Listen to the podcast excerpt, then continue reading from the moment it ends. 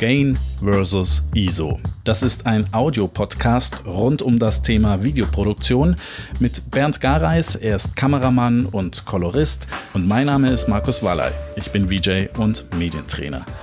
Und in dieser dritten Folge unseres Podcasts geht es um Kameramodi von Custom bis RAW, hauptsächlich auch über Log in Log zu drehen, ist ja gerade super in. Jeder will diesen cinematischen Look und dafür braucht man zum Log dann noch ein Latz und das Ganze ist auch etwas komplex an sich. Deswegen klären wir euch auf, wann es sinnvoll ist, in einem Custom-Profil zu drehen, welche Vor- und Nachteile Log mit sich bringt und warum RAW so umständlich zu handeln ist, wobei es doch fürs Bild eigentlich die beste Option ist. Bevor wir aber loslegen, möchte Bernd noch was klarstellen.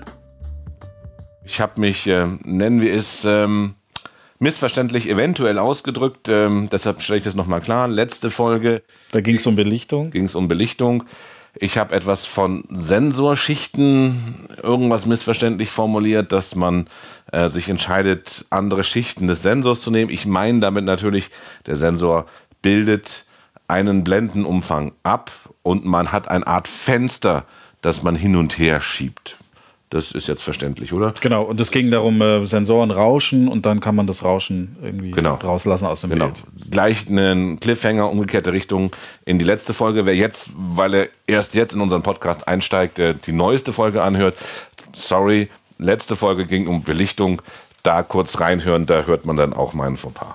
Ähm, naja, also je nachdem. Du hast es richtig sagen wollen, aber vielleicht ja, kam es ja. nicht so richtig. Wir wurden kritisiert und vielen Dank für diesen Hinweis. Heute geht es um äh, Aufnahmemodi. Mehr oder weniger. Wir, wir, würden das sogar Log nennen. Ne? Log ist der heiße Scheiß gerade. Ja, will jeder haben in einer neuen Kamera, wenn er kauft. Es gibt ja auch noch RAW-Aufnahmen, da reden wir vielleicht auch noch kurz drüber. Und ähm, Aufnahmen, wo ich nicht im Log drehe, so Custom. Genau, wie drehst du normalerweise? Ich als VJ, der viel mit DSLRs dreht, aber auch mit so Henkel-Kameras, ähm, ich drehe je nachdem sich immer alles offen lassen. ja, wenn ich viel Zeit habe, danach auch Color Grading zu, zu machen und ähm, das auch eine hochwertige Produktion ist, dann äh, versuche ich auch in Log zu drehen. Wenn ich weiß, ich mache nur einen kurzen Aufsager irgendwo, der bei Facebook am Ende landet und es muss schnell gehen und ich schneide es vielleicht auch gar nicht selber, dann habe ich mehr Kontrolle über mein Endbild, wenn ich so ein Custom-Profil mir schnappe und da ein bisschen vielleicht drehe, ein bisschen mehr Schärfe rein, ein bisschen ähm, Sättigung raus oder Kontrast hier noch ein bisschen. Also ich habe in meiner Kamera verschiedene Profile und entscheide mich, je nachdem, was ich zu drehen habe, nehme ich das, was schon super aussieht, nehme ich das, was schon ganz gut aussieht und muss nur noch ein bisschen dran schrauben und es sieht super aus, oder nehme ich eins, das ganz schlimm ausschaut, wenn ich gedreht habe und ich muss da ordentlich dran schrauben und kann dann auch ordentlich dran schrauben, damit es richtig, richtig toll aussieht. Das wäre dann Log. Es muss uns klar sein, ähm, wir müssen in, nach wie vor in dieses Rec 709, also Recommendation 709, Fenster hinein. Das ist der Standard, ähm, wie Bilder auch im Fernseher äh, aussehen. Wie sie übertragen werden. Alles. Das, das darauf, darauf, hat man sich geeinigt. Das ist halt gut das, das sind acht Blenden. Jetzt will ich aber mehr abbilden, weil mein Sensor kann mehr. Also hat man sich gesagt, wie kriegen wir das in diese Datei rein? Eine Log-Datei ist nicht größer als die vergleichbare Out-of-the-Box-Datei, also als die fertige Datei. Also die Datenmenge bleibt gleich, die gibt ja der Codec vor und die, die Bitrate. Also das heißt, wir haben da nicht mehr Bildinformationen drin. Also hat man sich irgendwann überlegt, wo können wir sparen? Und wo kann man am meisten sparen, ist natürlich was in Schwarz unten absäuft, ja, weil da verliert man sowieso Farbe. Und was total ins Weiß geht, weil auch da ist die Farbe nicht mehr so Also wichtig. oben unten. Oben unten. Ist verzichtbar. Verzichtbarer. Das oberste Ende ist, die letzte Blende, die noch abbildbar ist. Ach komm, da lassen wir richtig da, da, bilden wir nur noch 10% der Farben ab. Und unten, was ganz, ganz schwarz ist, wo der Chip eh so rauscht, dass das wirklich nur komplett Wahnsinnige und Verzweifelte nehmen, da lassen wir das meiste auch weg, weil die sind froh, dass man überhaupt was sieht. Ja, das ist, da muss es nicht so farbecht sein. Das merkt man auch bei der Farbkorrektur. Wenn man in diese absoluten Grenzbereiche geht, da ist nicht mehr so viel zu machen, aber man ist ja froh, dass man es überhaupt retten kann. Und das wird also sozusagen von den Daten runtergerechnet und dann in eine Kurve reingepresst. Das heißt, die Mitten werden das wichtige Bild, wo die Gesichter sind, wo die Informationen sind, äh, wo, das, wo das ist, was wir eigentlich sehen wollen, das wird noch verhältnismäßig realistisch und neutral mit fast allen Werten abgebildet, aber oben unten wird immer weiter komprimiert. Das wird dann in ein Bild zusammengestaucht. Nicht mit zu viel Sättigung, eher mit zu wenig Sättigung. Ein bisschen gräulich sieht das aus, damit wir möglichst maximale Reserven haben. Weil dieses Bild ist nicht gedacht, um fertig genommen zu werden bei Log, sondern dieses Bild muss in eine Post-Production rein. Ist das äh, verständlich da? Ja, ja, das war jetzt, äh, ich bin. Du bist gut. zufrieden. Ich bin sehr gut. zufrieden. Nee, ja. Nachteil Log ist, das schaut natürlich übel aus. Ja? Ich drehe Log, dann kommt der Kunde rein und sagt, mein Gott, was habt ihr da gedreht? Deshalb fun viel, äh, funktionieren viele Schnittsysteme so. Der, der Avid zum Beispiel hat das automatisch. Der erkennt in den Metatext, das ist ein Log. Und dann hat der oft im System schon eine LAT-Datei. Ist LAT. beim Final Cut auch. Genau. Das Premiere? Premiere auch. Lookup Table. Das kommt ursprünglich hat man es entwickelt, um Monitore miteinander, die ein bisschen anders ausschauen, dass die alle gleich ausschauen. Ein Lookup-Table ist nichts anderes als eine Zahlendatei. Das ist ein ziemlich dummes Ding. Der weiß, was kommt und weiß, wie viel er dazu packen muss, damit es äh, also, gut aussieht. Wenn man in diese, äh, in diese Log-Datei reinschaut, dann sieht man ja, das sieht ein bisschen flau aus und da weiß der, dieses flaue, ziemlich gräuliche, helle Rot ist eigentlich gedacht als dunkles, sattes Rot. Das wird ganz starr übersetzt. Hat den Nachteil, wenn ich dieses Rot falsch belichtet habe, also das Log falsch belichtet habe, was ich ja kann, ich darf es ja ein bisschen mehr, ein bisschen weniger belichten, dann weiß das mein Latt nicht. Ja, das, das, das Latt sucht ja genau nach diesem wirklich grauen, langweiligen. Es nimmt genau den Wert. Genau den Wert. Und wenn das da nicht ist, dann nimmt es den auch nicht. Dann habe ich diesen Rotwert nicht. Das heißt, ich muss so ein Latt oft vorher korrigieren, äh, und, und, sonst ist das weg. Also in der Praxis sieht es so aus, ähm, ich habe mein gedrehtes Logmaterial, ich nehme eine Farbkorrekturebene, ähm, ziehe da noch mal ein bisschen die Helligkeit. Vorher, genau. Genau, vor, bevor ich dieses Latt drauflege. Also ich habe eine Farbkorrekturebene, wo ich nur über die Helligkeiten das so ein bisschen angleichen, damit es genau, genau. mundgerecht für und dieses dann lege ich das Latt drauf und dann schaut es gut aus. Bisschen wie so ein Koffer in, äh, äh, am Flughafen, wo man genau in dieses Maß rein muss. Wenn der Koffer auch nur ein bisschen an einer Seite übersteht, darf man es nicht mitnehmen. Wenn es blöd aussieht, weil das äh, irgendwie dann zu überstrahlt ist oder sowas, dann hilft es sehr oft, an, einfach nochmal vor dem Latz an der Helligkeit zu drehen. Ein bisschen runter zu drehen. Und dann sieht es wieder gut aus. Oder ein bisschen hoch, weil, weil natürlich auch das Latt beschließt, ab dem und dem Grauwert ist es schwarz. Mhm. Da habe ich Informationen schon noch drunter. Aber das Latt sagt, ab da ist abgeschnitten schwarz. Will ich das da drunter sehen, muss ich es vorher über diese, diese, diese eine Brücke drüber heben, dann sieht das Latt auch. Weil das Problem ist, dass das Latt destruktiv arbeitet. Das heißt, wenn das Latt erstmal beschlossen ist, das ist schwarz, kann ich es danach in der Farbkorrektur nicht mehr holen. Obwohl es im Originalmaterial drin ist. Und ganz wichtig, äh, für jedes Log, also es gibt äh, Sony Log, äh, Panasonic Log, Canon Log, alle, alle Kameras haben ihr eigenes Log. Es gibt ich, welche, die sind ähnlich. Ja, aber man braucht immer genau das LUT Im zu dem passenden ja. Log. Auch so Programme wie FilmConvert machen eigentlich nichts anderes als ein LUT drauf. Da ja? muss ich ja auch auswählen, welche Kamera hat das ge geliefert, das Bild, mit welchen äh, Custom-Settings oder genau. wie auch immer. Und dann aber nicht vergessen, ja. wenn man unterhalb dieser Grenze ist oder überhalb dieser Grenze ist, es ist weiß und schwarz und man grenzt sich wieder, egal was im Originalmaterial ist. Mir ist noch eingefallen, LUTs kann ich mir auch in die Kamera reinladen. Ich habe jetzt auch einen Monitor, da kann ich auch LUTs reinladen. Genau. Ähm, damit ich beim Drehen nicht dieses ausgewaschene, langweilige, fade Bild sehe, sondern schon je, je nachdem, mit Look. Je nachdem, was die Kamera kann, ist das Belichten von LUT eine Herausforderung. Ich habe ja an meiner DSLR ähm, einen externen Monitor, die Blackmagic Monitore. Mhm. Und da kann man seit einem Update, kann ich mir jedes LUT, was ich habe, richtig reinladen und dann sehe ich praktisch das, was ich im Schnittprogramm am Ende sehen würde direkt beim Dreh im Monitor. Das ist, glaube ich, auch der Weg, wie man am besten belichtet. Die FS7 kann das in den, in den Mon äh, Suchermonitor rein.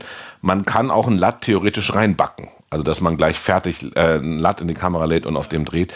Das würde ich aber nicht empfehlen, weil der eigentliche Sinn von Logdrehen ist ja, dass man danach noch maximale Möglichkeiten hat. Das ist zum Beispiel so, dass Netflix in den, ich habe da vor kurzem die Specs gesehen, mhm. ähm, die fangen ja auch an, auch immer mehr in Europa zu produzieren. Das heißt, man hat da immer so ein Auge drauf. Äh, was, was machen die denn? Die lassen zum Beispiel eine FS7 zu, bestehen immer drauf, dass man S-Log dreht. Der ganze Schnitt findet in Log statt.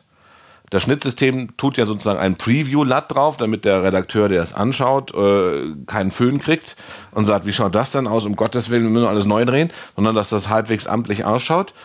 Und dann geht es am Ende in die Farbkorrektur. Netflix selber will aber auch die S-Log-Variante haben. Ganz einfach aus dem Grund, gerade in Richtung Doku, wir machen zwar einen ganz tollen Look, der jetzt in ist. Und Looks sind auch äh, ein bisschen Moden unterworfen. Das heißt, was jetzt in ist, da wird man in zehn Jahren sagen, ah, das muss um 2017 gedreht worden sein. Na, dieser Instagram-Look, das macht man ja schon lang nicht mehr. Wir haben jetzt knallige Farben oder alles grün oder wir wissen es noch nicht. ja, ja? Dann habe ich das, wenn ich das reingebacken habe und das S-Log habe, ein Riesenproblem, das kriege ich meistens nicht mehr raus, weil ich bin ja spätestens beim Endprodukt auf 8-Bit, mhm. ja, da, da habe ich keine Reserven drin. Das ist bei 256 Farben. Also lege ich noch die S-Log-Variante ab und kann dann selbst jetzt schon, die eine Doku ist Orange and Teal, farbig, Blockbuster und die andere, äh, wo ich nur ein paar Szenen haben will, weil das, was du gedreht hast, sind tolle Außenaufnahmen von New York. Ja? Das will ich aber in meine völlig entsättigte Boxer-Doku auch mit reinschneiden, dann würde das andere gar nicht reinpassen. Mit S-Log haben wir nichts beschlossen. Ja. Wir, also man wird wahrscheinlich, wenn man die nebeneinander sieht, gar nicht glauben, dass das aus demselben, vom selben Kameramann zur selben Zeit gedreht wurde, mhm. weil sie wird, kann komplett anders ausschauen. Und das ist der eigentliche Sinn von Log. Wir benutzen es oft, wenn wir Konzerte zusammen drehen, dass wir Kameras matchen. Ja, das ist, da haben wir sehr unterschiedliche äh, Markus kommt dann mit seinen, keine Ahnung, GH, was auch immer. Das ist. Ähm Aber ein, ein Konzert hatten wir oder eine Show. Ähm, da hattest du die FS7 dabei, wir hatten die Blackmagic Pocket dabei, eine Blackmagic 2K, glaube ich. 2,5K, genau die und erste. Und eine GH4. Ähm, wir haben gedreht, du hast das ganze Material gekriegt. Wir haben nicht auf Lock gedreht, glaube ich, oder? Äh, wir haben Lock doch, gedreht, ja. doch. Kollege von mir hat es geschnitten, ich selber nicht. Du hast es aber vor dem Schnitt alles hingezogen, dass es gleich ist. Ja. Und der Kollege hat dann in der Farbkorrektur auch gar nichts mehr eigentlich gemacht. Ich habe die, hab die ja, Farbkorrektur ja, genau, voraus gemacht. Praktisch auf das Rohmaterial, bevor es in den Schnitt geht. Und auch da war das größte Problem. Wir hatten Billo, LED-Lampen im Hintergrund, blau und so weiter, die zum Teil auf die Gesichter ausgestrahlt haben. Und da ist Holland immer verloren. Das habe ich in der Tat anfangs auch mit Latz probiert und bin dann auch davon abgekommen. Und das ging mir noch bei zwei anderen Konzerten so mit Latz. Irgendwann ist man in der Sackgasse und dann lässt man das. Ich will jetzt nicht jemanden Latz weg ausreden. Für ich drehe draußen, ich habe keine extremen Lichtquellen, sind Latz wunderbar, kann man nicht. Ich grade nur noch selber. Ich nehme mir eine Gradationskurve, ich, ich schiebe mir die Farben ein bisschen hin und her. Schaut meistens sogar besser aus. Aber worauf ich raus wollte, ähm, obwohl die Kameras dann matchen, finde ich persönlich, schauen die Kameras immer noch anders aus. Aber es ist eher so ein Feeling-Ding. Ich könnte es jetzt nicht beschreiben. Ja, es ist jetzt auch schon über ein Jahr her. Ich bin noch besser geworden im Matchen. Ich, es gibt eine Produktion, die zeige ich dir, da wirst du es nicht mehr erkennen. Das, das ist, äh, ja, die Kritik ist angekommen. Nein, nein, das war keine Kritik an, an deine Fähigkeiten, sondern äh, ich finde schon, Kameras haben halt ein eigenes Feeling. Die können gematcht sein, wie sie wollen. Selbst Kameras vom selben Hersteller ja. sehen zum Teil anders aus. So ein bisschen sieht man es immer irgendwo in den Nuancen, sage ich jetzt mal. RAW fehlt uns noch. RAW fehlt uns noch. Ich überlege gerade, ob uns noch was anderes fehlt. Haben wir über 10-Bit äh, schon gesprochen und 8-Bit? Ich persönlich, das ist ein Glaubenskrieg. Ja? Also jetzt geht es um die, die Auflösung die, die, ähm, die Auflösung der Graustufen. Der Graustufen. Und Farbstufen. Also ja. 8-Bit sind 256 Graustufen. So Unterschiede. Unterschiede. Und das ist ja. natürlich nicht so viele im Vergleich zu 10-Bit, wo ich 1024 habe. Genau. Da das ist viel feiner in der Auflösung kann, habe natürlich viel mehr. Und dann gibt es das sogenannte Banding. Das ist das, was wir kennen, wenn man diese Stufen sieht, ja, wo, wo alle durchdrehen. Und weil das sofort künstlich ausschaut, ähm, das liegt daran, dass, die, dass in den Unterschieden nicht genug Graustufen vorhanden waren, um das wirklich aufzulösen. Wenn ich jetzt äh, 8-Bit drehe. Wenn ich 8-Bit drehe. Gibt es selbst bei 10-Bit, wenn es ganz, also irgendwann ist auch da die Grenze mhm. erreicht. Vor allem bei sehr hell, sehr dunkel. Bei sehr hell reden wir ja normalerweise vom Himmel. Und wie wir vorher gesagt haben, bei Lok werden ja die hellen Stellen komprimiert, weil man gesagt hat, da schaut man eh nicht so genau hin. Ja? Wenn ich jetzt aber einen Himmel habe mit sehr komplexen äh, äh, Blau, sehr hellen Blaustufen und Wolken und es wird dann zu sehr runterkomprimiert, ja, dann, ich habe ja wie gesagt viermal so viele Graustufen wie das Endprodukt, weil ich von 1024 auf 256 runtergehe. Aber wenn, wenn ich in diesen 1024 Graustufen, weil ich im oberen Bereich bin, der hochkomprimiert ist, unter diese 256 Graustufen falle, ja, weil ich da drunter komme, weil es nicht mehr reicht, mhm. dann kann ich auch selbst ein Banding bei 10 Bit haben. Deshalb hat, die, äh, haben, äh, kann man auch 12 oder 14 oder 16 Bit Kameras haben. Das ist, da wird es natürlich immer weniger und teurer. Aber du sagst, äh, wenn man Log dreht, sollten es schon die 10 Bit sein. Ist meine Überzeugung. Technisch macht das natürlich auch wirklich. Wenn man das nachrechnet, Sinn, macht ja. Sinn. Na, natürlich ist es immer fraglich, weil also C300 kann nur 8 Bit. Mhm. Ich habe mit der äh, Phantom 4 Pro gedreht. Da ist auf der H265 Codec Log, der, das schaut okay aus. 8 Bit. Auch 8 Bit, ja. Aber man muss wissen, es geht nicht viel. Ich habe auch schon viel mit 8-Bit-Kameras, mit der GA4 zum Beispiel, ähm, V-Log gedreht. Das ist das Log von Panasonic. Ja. Und ich finde, klar, technisch macht das jetzt nicht so viel Sinn vielleicht, aber es sieht trotzdem anders aus. Du hast eine andere Kontrastzeichnung, ja, logischerweise. Es, es sieht halt anders aus, als wenn ich nicht auf Log gedreht hätte. Von dem her ist es fürs, für den Look schon ein Mehrgewinn. Ob das dann technisch halt sinnvoll ist oder nicht, ähm, äh, meine, also meine glaub, Oma ist das egal, das schaut halt schöner aus. Außerdem das Set, an dem du, glaube ich, arbeitest, ist ja kontrollierbar, das ja. ist ja eingeleuchtet. Da, da, da, kann das schon gut funktionieren. Aber prinzipiell würde ich sagen, ab 10 Bit. Mehr ist immer besser. So. Genau. Wenn man jetzt wirklich den Daten-Overkill haben will, jetzt will ich mein RAW loswerden. Ja, das ist, RAW ist der noch bessere Modus. Genau, nicht, dass ich da ständig drauf drehe, das mache ich äußerst selten, weil die Datenmenge erschlägt einen. Kennt man ja. beim Foto, Fotobereich. Das ist also in meiner äh, Blackmagic 4K tue ich äh, immer 500 Gigabyte SSDs und ich glaube, da passt eine Stunde oder sowas. Also jetzt, äh, oh, oh, da bin ich jetzt wieder, da, da kann, da kann man sich die Finger verbrennen. Da kann mir wieder jemand äh, schimpfen und sagen, nein, das sind zwei aber also es ist unglaublich wenig. Es müssen total schnelle SSDs sein. Der Nachteil ist auch, danach kann das niemand anschauen. Ja. Also ich kann das in kein Schnittsystem laden. die verarbeiten das nicht. A, weil die Festplatten nicht schnell genug sind. B, weil die Schnittsysteme nicht ausgelegt sind dafür. Das heißt, ich muss das. Also der beste RAW-Workflow ist eigentlich, ich lade das ins Resolve, ich mache Proxy-Dateien, die Proxy-Dateien werden geschnitten, dann werden die Proxy-Dateien relinkt mhm. und diese Proxy-Dateien relinkt greifen dann wieder auf die RAW-Dateien dazu. Wenn da einer Mist baut zwischendrin, hat man richtig viel Stress. Das ist jetzt nicht der, der Handtaschen-Workflow, sage ich mal. Da Nein. muss man sich Zeit nehmen und muss die ganzen Sachen äh, haben, die Software und die Platten. Dafür, dafür jetzt kommen die Vorteile. Ja. RAW ist halt super geil. Das, also ich kriege ja alle Daten die der Chip liefert. Uninterpretiert. Da wird nicht zwischendrin enkodiert. Das heißt, ich kriege vom Chip alles geliefert, was der Chip hat. Ich kann den Weißabgleich im Nachhinein machen. Ich kann. Also, wenn der Chip die Möglichkeit hat, irgendetwas abzubilden, habe ich die Möglichkeit, es danach aus dem Material rauszuquetschen. Also, es ist noch nichts entschieden bei RAW. Man muss die Blende schon noch einstellen, aber nicht mehr so ja, genau. Scharf aber sollte es auch sein. Scharf aber, es auch sein, aber den Weißabgleich, das, der Weißabgleich wird nur fürs Vorschaubild eingestellt. Das ist, man kann danach noch alles damit machen, man hat den vollen Zugriff, man kann die maximale Kreativität entfalten. Das ist schon toll. Ich kenne ein, ein RAW-Bild, das hast du mir auch mal gezeigt. Ähm, ich werde den Link auch genau. posten in den Show Notes. Genau, ist, ähm, äh, das war eine Show, die wir gemacht haben, die unglaubliche Geschichte von Milky Chance. Da sind äh, 60, 70 Prozent von mir, der ganze New York-Teil. Da waren wir mit Milky Chance äh, auf der Long Island Ferry. Da hängt in dieser riesigen, äh, alle müssen sparen, in dieser riesigen, äh, ähm, in dem Schiff innen drin hängt eine kleine Neonröhre. Draußen taghell die sitzen an dem Fenster, kriegen also praktisch kein Licht. Es gibt gar kein Licht. Sie schauen raus und hinter ihnen fährt die Freiheitsstatue vorbei. Du hattest auch kein Licht dabei. Wir hatten kein Licht dabei, weil hm, ne, das ist, sollte nicht so auffällig sein, was wir da drehen.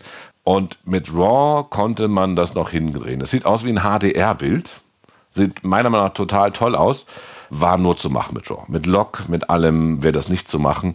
Toi, toi, toi, Blackmagic die Pocket, also für die Möglichkeiten und die Größe wirklich, wirklich toll. Den Link gibt es in den Show Notes und ähm, ich versuche auch die Zeit rauszuschreiben, sonst muss man sich alles anschauen. Was sich aber auch rentiert, weil es Absolut. ist eine schöne Folge geworden. Absolut. Und sehr schöne Bilder dabei. Raw, bevor wir zusammenfassen, äh, wo macht es wirklich Sinn? High-End-Werbung. High also in RAW fällt es mir halt wesentlich leichter, wenn ich einen Kunden habe, der sagt, ah, das, das, äh, können wir das Auto nicht grün machen. Ja, und weil da habe ich ja den maximalen Zugriff auf die Daten, mehr geht nicht, dann dem Auto, dem Auto und nur dem Auto maskiert einen Grünstich zu geben. Dafür ist es wunderbar. Ich, ein Kollege von mir macht äh, Footage-Material für Getty. Der hat mich wahnsinnig genannt, dass ich nicht RAW immer drehe. Der dreht nur auf RAW. Also es gibt auch äh, andere Glaubensrichtungen, für den ist Lok wirklich schon so. Pff, und äh, er kommt auch mit ProRes HQ. Das ist doch nur ein Abgabeformat. Darauf dreht man doch nicht. Ist, der ist ja, sozusagen. Der dreht aber auch andere Sachen dann. Der ja. dreht auf andere Sachen. Der kommt aus der Automobilwerbung und so. Ich, äh, den werden wir auch mal einladen, ob er ein Gast bei uns ist. Den habe ich schon gefragt, der hat auch Lust. Der öffnet ganz andere Blickwinkel und der schwört absolut auf Raw. Der ist. Äh, also dagegen bin ich wirklich äh, die, die, der Pausenfüller von, von, dem, was man macht. Ähm, und wie gesagt, ich, äh, ich kann Raw nur, nur empfehlen, man sollte es mal ausprobiert haben, um zu wissen, was geht. Und äh, bei diesem New York-Shot, äh, du hast dann für diese eine Einstellung auf der Fähre in Raw gewechselt, den Rest halt. Ich habe die ganze Sequenz in Raw gedreht, ja, weil ich wusste, dass kein Licht und ja. Äh, schwierig, ja. Aber ansonsten alles andere nicht. Alles andere ist nicht Raw. Nein, weil das, das ist ja auf, die, die, die Pocket dreht ja auf SD-Karten. Das ist äh, vom, vom, Umfang her gar nicht zu handeln. Das ist völlig unmöglich. Fassen wir zusammen. Raw ist super, aber aufwendig. Absolut. Fängt schon bei den, äh, beim Speicher in der Kamera an und in der Postproduktion sowieso. Log ist so das Zwischending zwischen äh, so Custom-Sachen und, und Raw. Also Kann man Do schon viel Do machen. Do Dokus, äh, äh, äh, History Channel, Lash Cosmos, Terra X ist alles Log gedreht. Auch äh, Netflix will Log. Genau. Und die Custom-Dinger sind halt einfach die schnellsten. Also das ist out of the box, out of the camera. Äh, man nimmt's, kann es sofort will sich auch nicht jeder mit Farbkorrektur auseinandersetzen, ja. ja. Das ist halt, und ich sag mal, mit einem LUT-Workflow kann mehr schief gehen als, als äh, out of the box. Und wenn man in, so haben wir früher ja auch gearbeitet, also Digibeta-Zeiten oder so, das ist, als noch nicht so viel korrigiert. Farbkorrektur gibt es ja noch gar nicht so lange. Wenn man es schafft, sich ein tolles Profil in der Kamera zu programmieren und vor allem, wenn man 8-Bit ist, dann ist es meine Meinung schlauer, ein gutes 8-Bild Bild zu haben, womit dem man schon zufrieden ist, dass man so schneiden kann. Das ist A schneller, viel weniger Risiko und man weiß, wie es danach ausschaut. Weil selbst ein Monitor, der ein LUT drüber legt, tausendprozentig stimmt das natürlich nicht. Würdest ja? du dann sagen, hm, das höre ich so ein bisschen raus, Vorsicht vor diesem Log-Wahn, jeder will Log drehen und äh, tolle filmische Looks kreieren, sondern die. Log heißt, beschäftige dich mit Farbkorrektur intensiv. Log heißt nicht, tu ein Latt drüber und fertig. Das, das geht meistens schief. Kann, kann fünf Schüsse gut gehen, dann sind drei falsch belichtet leicht und dann schaut es blöd aus. Allerdings, wenn man sich mit Farbkorrektur beschäftigt, sich da auskennt, sich da reinarbeitet, hat Log natürlich unendlich mehr Vorteile. Nur man beschäftigt sich halt mit demselben Filmmaterial viel, viel länger, bevor man es abgeben kann. Ja? Wenn man einen, einen Videopodcast macht und jeden Tag eine Folge abliefern will, dann wird irgendwann wird man keine Lust haben, nochmal zwei Stunden zu graden. Das ist ein schönes äh, Schlusswort. Wunderbar. Farbkorrektur beschäftigen wir uns auch mal ausführlich in mindestens einer Folge. Sehr gerne. Meine große Leidenschaft, ja, Farbkorrektur. Das äh, wird auch sehr spannend. Freue ich mich schon drauf. Das war Game versus ISO. Drehen, reden, schneiden. Wir freuen uns sehr über Feedback, über Bewertungen und am meisten über viele Sterne, wo auch immer ihr diesen Podcast gehört oder abonniert habt. Checkt auch mal filmpragmatiker.de, da findet ihr mehr zu Bernd. vj-coach.de ist meine Webseite und checkt auch auf jeden Fall mal die Show Notes zu dem Podcast, da findet ihr die angesprochenen Links. In der nächsten Folge geht's um Ton. Wir hoffen, wir hören uns wieder.